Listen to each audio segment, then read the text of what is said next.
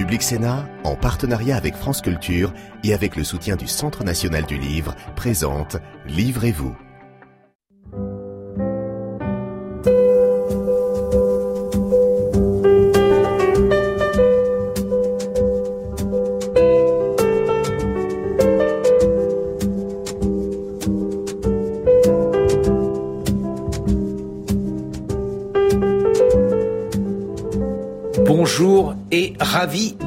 Retrouver sur Public Sénat pour Livrez-vous, l'émission littéraire. Aujourd'hui, on va évoquer l'art et la matière et je vous présente immédiatement nos deux invités. Olivier Rollin, bonjour. Bonjour. Vous êtes écrivain, vous publiez Vider les lieux aux éditions Gallimard. Votre œuvre est riche, elle évoque différents thèmes depuis l'engagement jusqu'à la mélancolie. Et aujourd'hui, ce livre, eh bien, il vous est suggéré par un déménagement, le vôtre.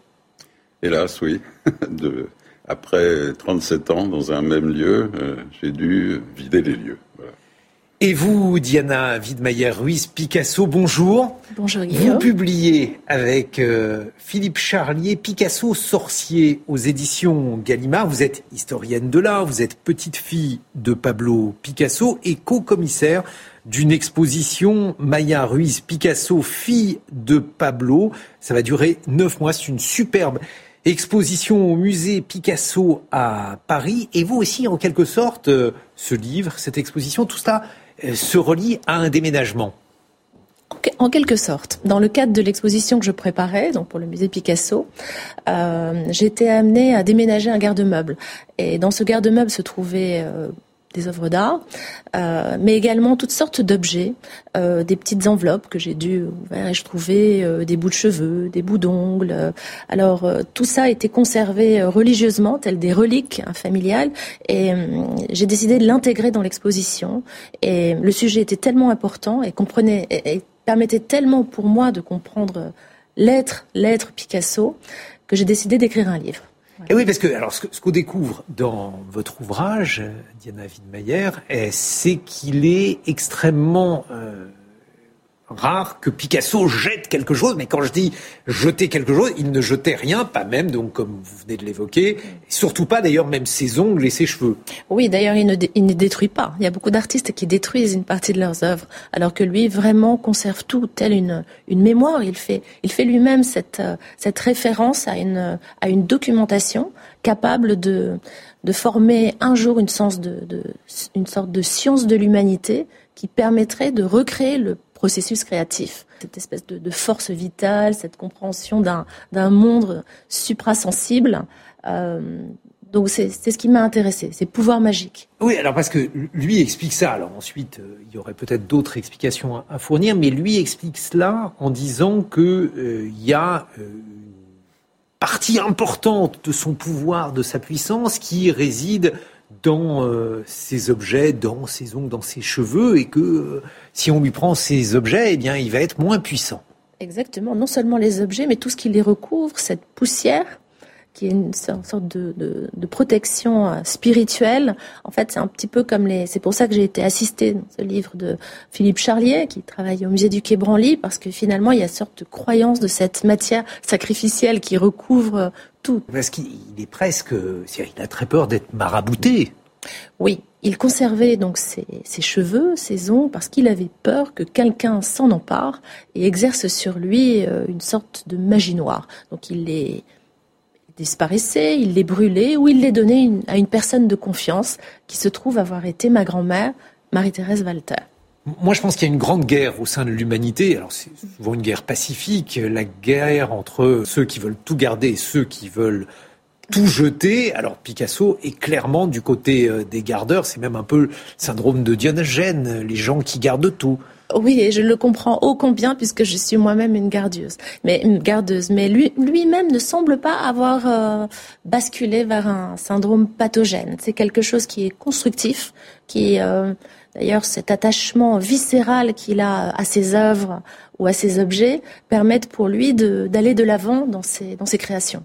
Bah c'est ça, en fait, on, on, ne reconnaît jamais être victime du syndrome de Diogène. Vous, Olivier Rollin, vous avez été confronté à votre propre accumulation, puisque vous avez dû déménager après plus de 30 ans passés dans le même appartement, et c'est ce que vous racontez dans votre dernier livre, et évidemment, c'est un déchirement. Oui, c'est un déchirement, et puis c'est un grand embarras, en effet, parce que moi je suis plutôt un gardeur.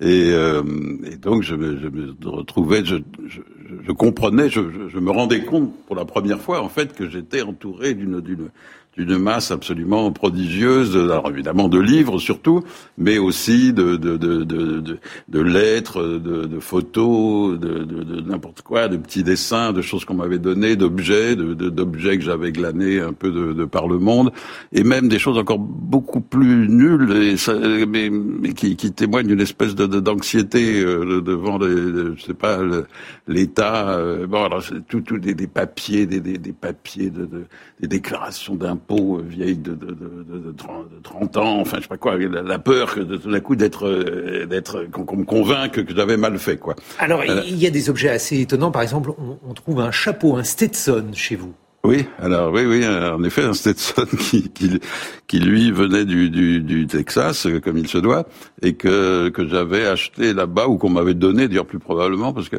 euh, il y a, je sais pas, une quarantaine d'années peut-être, où j'avais été interviewé euh, un auteur mondialement connu, un auteur à succès qui est Ken Follett. Voilà. Et j'avais été, à l'époque, je, je, je, faisais des critiques littéraires dans Libération et on m'avait envoyé là-bas pour interroger Ken Follett. Ça s'était très mal passé d'ailleurs parce que j'avais fait un peu de l'ironie sur les auteurs de best-sellers, etc. Et il n'était pas content. Et bon, et voilà, il y avait ce Stetson, mais j'avais oublié ce, qui, se passe dans le déménagement, c'est que tout d'un coup, les choses reviennent avec une avec une, une espèce d'insolence extraordinaire. Je veux dire, ce, chapeau, je ne savais plus qu'il était là, ce chapeau. Et oui, c'est ça, parce que c'est un peu ça d'ailleurs euh, que souhaitait faire euh, votre grand-père, autrement dit Pablo Picasso, parce qu'il savait, il voulait passer à la postérité avec ses objets, ceux qu'il créait, ceux qu'il laissait. Oui, alors quand il, euh, quand il va réaliser, euh, grâce à son ami Christian Zervos, ce, catalogue raisonné, il est amené déjà à revisiter les œuvres qu'il a faites euh, des dizaines d'années avant et, à les dater. Donc il conservera de cette expérience une, une, une, obsession de la datation et de la localisation de cette œuvre.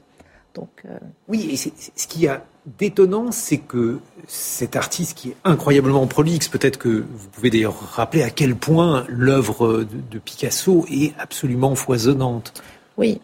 Bon, on peut avancer des chiffres. Hein. On ne saura jamais exactement combien, puisqu'il y a toujours des choses inédites qui sortent, mais on, comptabilise euh, environ 4000 tableaux, 25 euh, 000 dessins au moins, de nombreux carnets de dessins, des, milliers de gravures, 2000 euh, sculptures, euh, des céramiques, des livres illustrés.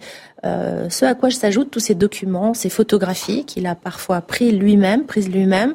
on avait comptabilisé au moment de son, de son inventaire après décès plus de 200 000 documents, lettres, correspondances, photographies. Et lui avait tout à fait conscience à la fois de, sa puissance créatrice, mais aussi de ce qu'il voulait laisser, de la manière dont il voulait organiser son œuvre pour après. Oui, d'ailleurs, si, ces, archives étaient foisonnantes, elles étaient paradoxalement bien organisées et toutes euh, enficelées à la manière de l'époque. Euh, euh, elles ont été trouvées dans ses différentes demeures. Donc finalement, à chaque fois qu'il déménageait, il fermait la porte, il n'y retournait pas.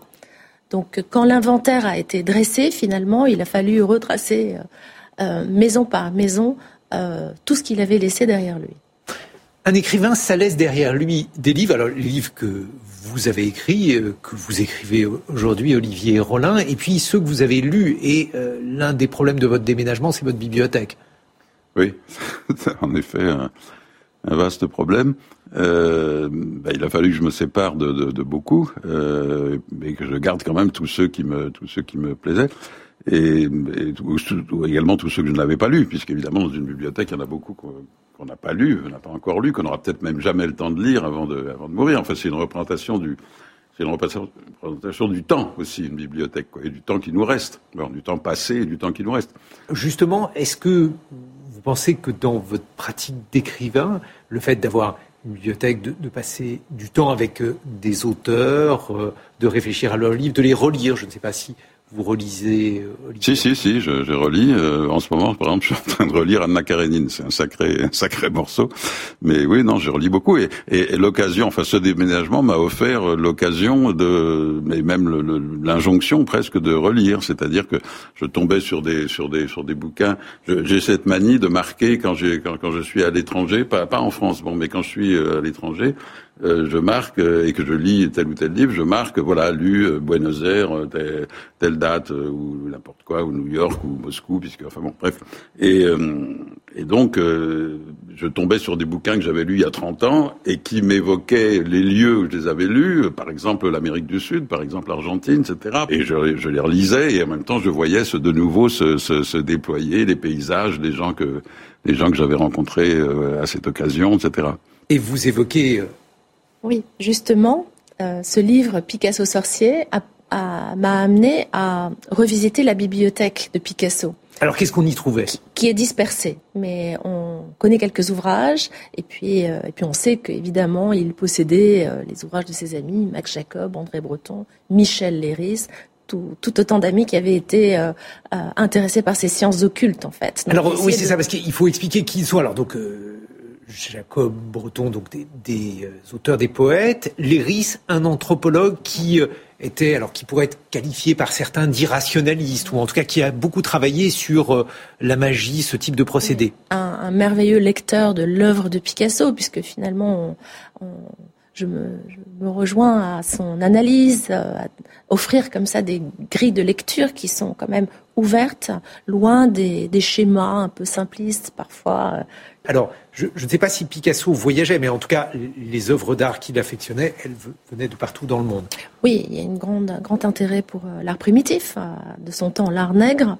Euh, on a l'impression qu'il s'intéressait moins à leur, à leur aspect esthétique qu'à la profondeur de, de leur message, de tous ces masques, toutes ces là dans la dation que vient de réaliser ma mère au, à l'État, au musée Picasso, comprise une, sculpture extraordinaire qui s'appelle Tiki. Euh, là encore, on voit à quel point Picasso a, a, été amené à comprendre ce, monde surnaturel qui lui parlait. Les voyages ont été extrêmement importants, sont importants pour vous, Olivier Rollin. Quel rôle justement ont-ils joué dans votre œuvre, euh, dans la manière dont vous représentez le monde? Plus que comme un voyageur, j'aime euh, dire que je suis un curieux du monde. Voilà. Je, je, je, quand je regarde une carte, un, globe terrestre, et, je me dis ah comment c'est là-bas? Vous avez beaucoup voyagé, notamment en Asie? Oui, en Asie, euh, j'ai beaucoup voyagé, je dois le dire, en, Russie, du temps où c'était encore possible. J'ai beaucoup voyagé en Amérique du Sud. Euh, mais voilà, n'importe quel nom euh, sur la carte, euh, j'ai envie de voir à quoi ça, ressemble. Et c'est vrai que ça a joué un, rôle dans, enfin, beaucoup de mes livres se passent, se passent, ou en tout cas que leur, idée, leur sujet m'a été suggéré par un, voyage. Est-ce que l'on pourrait dire que Picasso est un peintre cosmopolite, ou bien au contraire, est-ce qu'il est, situable, selon vous, dans une tradition, dans une histoire de, l'art nationale, non, mais euh, européenne, par exemple? Est-ce que ça a un sens? Oui, il définitivement euh, cosmopolite, mais je rebondis sur l'idée du curieux. C'est effectivement un éternel curieux, mais je pense aussi à ce terme écolier. Hein, comme Claude Lévi-Strauss, c'est vraiment un, écolier, quelqu'un qui est sans arrêt en train de d'apprendre de, uh-huh. nouveau et, finalement ces, ces, superstitions ou ces croyances il les, il les prend peut-être comme un chemin de croix on sait que tout commence euh, quand sa petite sœur euh, va décéder, elle est emportée de la diphtérie euh, très tôt et cette, cette mort va le hanter toute sa vie, tout comme les, la mort de tous ses amis qui l'accompagnent. Et je pense que finalement, on se rend compte qu'il est beaucoup plus religieux qu'on pensait. il, il, se dit à tort athée, mais je pense qu'il a une, une profonde croyance, en tout cas en quelque chose de divin.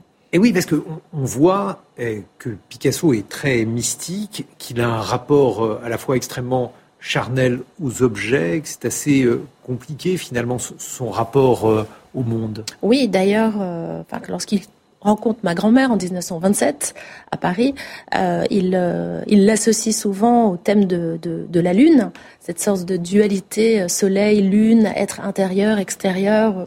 Toutes ces toutes ces rencontres finalement sont animées de, signes mystiques. Le, le, mysticisme, alors peut-être que pour votre génération, Olivier Rollin, cela a été aussi l'engagement ou alors l'idéologie, je ne sais pas comment vous nommeriez les choses. Euh, oui, les, les, deux sont, sont, convenables. Oui, c'était un engagement, euh, un engagement très très très fort et une idéologie qui n'est pas que je, je, je, ne partage plus puisque j'étais maoïste dans, dans, ma jeunesse et je suis bien loin de de l'être euh, de l'être encore. Mais enfin, en tout cas, euh, cela a été ça a été ça notre euh, je dirais pas notre mystique, mais enfin notre notre notre passion, enfin ce qui nous transportait au-delà du, voilà, au-delà de, l'expérience immédiate, au-delà de notre histoire personnelle, etc. Ça a été, ça a été en effet cette, grande, ça a été bon. En revanche, une chose que je trouve toujours belle, qui est l'internationalisme. Enfin voilà, on était, on était élevé un peu dans cette, dans cette fiction qu'on, allait recommencer la guerre d'Espagne. Enfin, enfin, voilà, des choses comme ça. La guerre d'Espagne, qui euh, bien entendu euh, l'événement majeur dans la vie de Picasso. Exactement. Quand on lui demande à la seule interview connue euh, quelle est son œuvre préférée, il dit c'est pas parce que tout est une question d'intention, de mémoire. Il dit mais évidemment euh, quand il y a eu le drame de Guernica qui a annoncé bien d'autres drames hein, qu'on voit d'ailleurs aujourd'hui, euh, cette intention était de, réagir et c'est ça qui est l'arme la plus puissante d'un artiste. En tout cas, c'est ce dont je suis convaincue. Justement, il est temps d'accueillir un autre écrivain qui a été profondément marqué par la guerre d'Espagne, autrement dit André Malraux, qui a essayé de réunir euh, le musée, le musée des musées, et qui a également engagé une politique culturelle avec euh, beaucoup de, collections qui ont été montées grâce à lui. Et je crois qu'il y a beaucoup de liens justement avec euh, cette politique culturelle de, de Malraux. Lorsque Picasso est mort, euh, Malraux a dit le, le, grand pan est mort. Euh, oui, effectivement, ces, musées, ce monde des musées, euh, ce collectif imaginaire a été essentiel. À propos de Malraux, une des choses que, fait, à quoi oblige un déménagement, c'est à une, plongée dans son passé et dans son histoire intellectuelle. Et je me suis aperçu, par exemple, que des écrivains comme Malraux, que je ne lis plus énormément, c'est vrai maintenant, ont beaucoup compté dans ma, dans ma, dans ma, dans mon apprentissage de la lecture, donc ensuite de l'écriture, etc. Et y compris aussi dans mon apprentissage politique autrefois. Je parlais de l'internationalisme, mais c'est vrai que l'espoir, par exemple, a été un livre pour moi très très important. L'un des grands livres de, de Malraux, il parle de la guerre d'Espagne, la condition oui, humaine, la condition humaine, la voilà, voilà, ça a été des, des, des livres, oui, d'apprentissage, enfin que je ne renie pas du tout, euh, même si ça n'est plus exactement le genre de littérature que j'aime. Euh, Ou la tête d'obsidienne. Ou la, tête d'obsidienne qui peut être lue et relue. Il y a une question sur l'universalité de Picasso. Comment cela se fait-il? Comment expliquez-vous que Picasso est aujourd'hui euh, tant d'échos, qu'il y ait euh, tant d'expositions Picasso qui recueille à chaque fois énormément de succès D'ailleurs, on l'a dit auparavant, son, il est extrêmement prolifique, son œuvre est, très vaste, euh, elle, elle continue d'être sondée, parce que finalement le mystère Picasso n'est pas tout à fait euh, percé. Et puis je pense que les sujets qui l'ont intéressé sont toujours d'actualité. Et là, on découvre donc son rapport à l'irrationnel, au mysticisme, à la magie. À la magie, je pense qu'il était, il était convaincu que tous les grands artistes étaient dotés de pouvoirs, euh, pouvoirs surnaturels. Olivier Rollin, on, voit qu'il y a un, rapport avec ce déracinement obligatoire, euh, votre déménagement, et euh, la manière dont finalement un écrivain comme vous a été plutôt un écrivain qui n'a jamais été enraciné, comme vous l'avez rappelé tout à l'heure. Oui, euh, je, me serais, je me serais bien passé quand même de ce dernier déracinement, mais mais euh, c'est vrai que je je je, je, je, ne veux pas faire de thèse générale sur pourquoi on écrit, etc. Je crois que chacun, enfin, c'est un, mais pourquoi vous vous écrivez Et pourquoi moi, oui. Euh, eh bien, euh, sans en faire euh, quelque chose de, sans mettre du pathos là-dedans, mais je ne me suis jamais senti vraiment appartenir par par, excellence à un lieu, quoi. Voilà, je me suis toujours senti un, un peu déplacé. Ne pas adhérer pleinement à, un lieu, ne pas me sentir, je sais pas, parisien, euh, français, tout ça, je suis, mais mais pas uniquement et pas et pas essentiellement et pas et pas de façon euh, complètement satisfaisante, quoi. voilà. Euh, donc, je pense que c'est à cause de cette espèce de d'intranquillité ou d'inquiétude que, que, que, j'écris. Voilà. Je vous propose maintenant d'accueillir notre lectrice.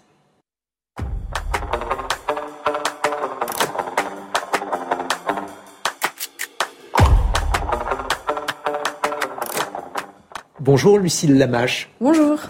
Vous êtes l'une des lectrices de notre partenaire, le Centre national du livre, et vous êtes venue avec euh, sous le bras les deux livres que vous voulez nous présenter. Euh, alors le premier livre que j'ai choisi de vous présenter euh, s'appelle Balzac et la petite tailleuse chinoise et il a été écrit par un, auteur franco-chinois qui s'appelle Dai Siji. donc c'est une histoire qui se déroule pendant la révolution culturelle de Mao en République populaire de Chine donc. c'est une période durant laquelle les intellectuels, les professeurs étaient régulièrement envoyés euh, dans des villages reculés, donc des montagnes chinoises.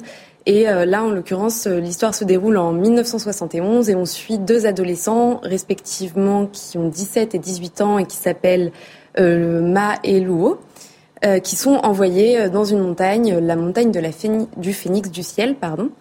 donc eux, le désespoir les, les, les gagne assez vite. Euh, face à la face aux, travaux qui leur sont demandés euh, donc dans, dans, cette optique de rééducation euh, et, et, mais en fait un jour ils trouvent une valise pleine de livres qui, qui, va les, les, aider en fait à reprendre confiance en eux et en la vie et en ce qu'il est possible de faire. Parce qu'ils ont très peu de chances de retourner dans leur dans leur contrée natale. Euh, et c'est une valise pleine de livres qui va changer leur euh, trajectoire euh, individuelle et, et, et, notamment qui va permettre à l'un d'eux qui est très amoureux de, de la petite tailleuse, de la conquérir, mais également euh, de, de lui permettre de s'émanciper à elle euh, ainsi qu'à ainsi qu'à eux. Olivier Rollin, ça vous parle, j'imagine, cette période? Oui, oui, ça me parle, enfin, de façon affreuse. Enfin, ça, ça, a été. Hein. Comment est-ce que comment est-ce que comment est-ce que nous, enfin comment est-ce que ma génération ou certains de ma génération, pas mal quand même, y compris des, des, des, des grands intellectuels aussi. Nous, on était des, gamins un peu, mais comment est-ce qu'on a pu croire que une, une, espèce de grande aventure de la liberté se, se passait là-bas? C'est une chose à laquelle je ne cesse de, de réfléchir quand même. Second ouvrage, Lucille Lamache. Alors le second ouvrage, c'est une bande dessinée qui s'appelle Podum, qui a été, euh, il me semble, scénarisée par Hubert et illustrée par Zandim. Euh, qui se déroule pendant la, la Renaissance italienne. Et c'est une histoire euh, pendant laquelle on suit euh, donc Bianca, qui est une jeune fille en âge d'être mariée, mais à qui on ne laisse pas le choix de, de son époux. Donc ses parents lui choisissent un fiancé qui s'appelle Giovanni, qui est plutôt plaisant, plutôt riche.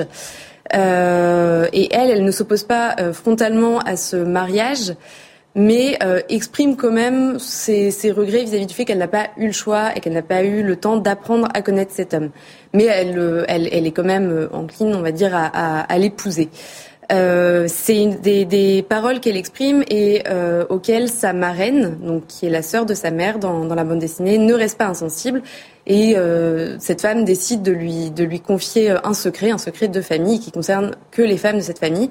Et ce secret, c'est que en fait, de, depuis des générations, les femmes possèdent un objet très rare, euh, voire unique, c'est ce qui est écrit dans la bande dessinée, qui est une peau d'homme qu'elles peuvent revêtir et euh, à ce moment-là, elles prennent l'apparence d'un homme, tout simplement.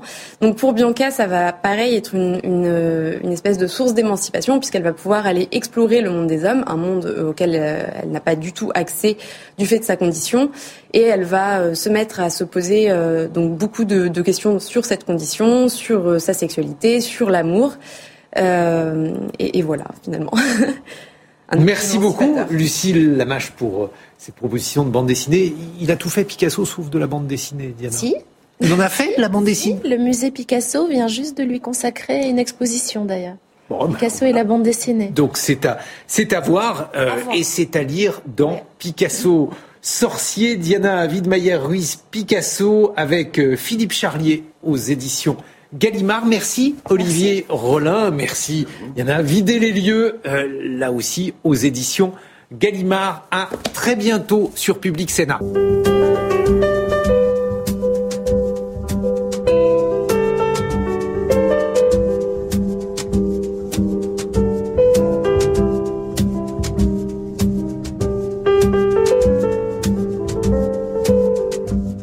Public Sénat, en partenariat avec France Culture et avec le soutien du Centre national du livre, vous a présenté Livrez-vous.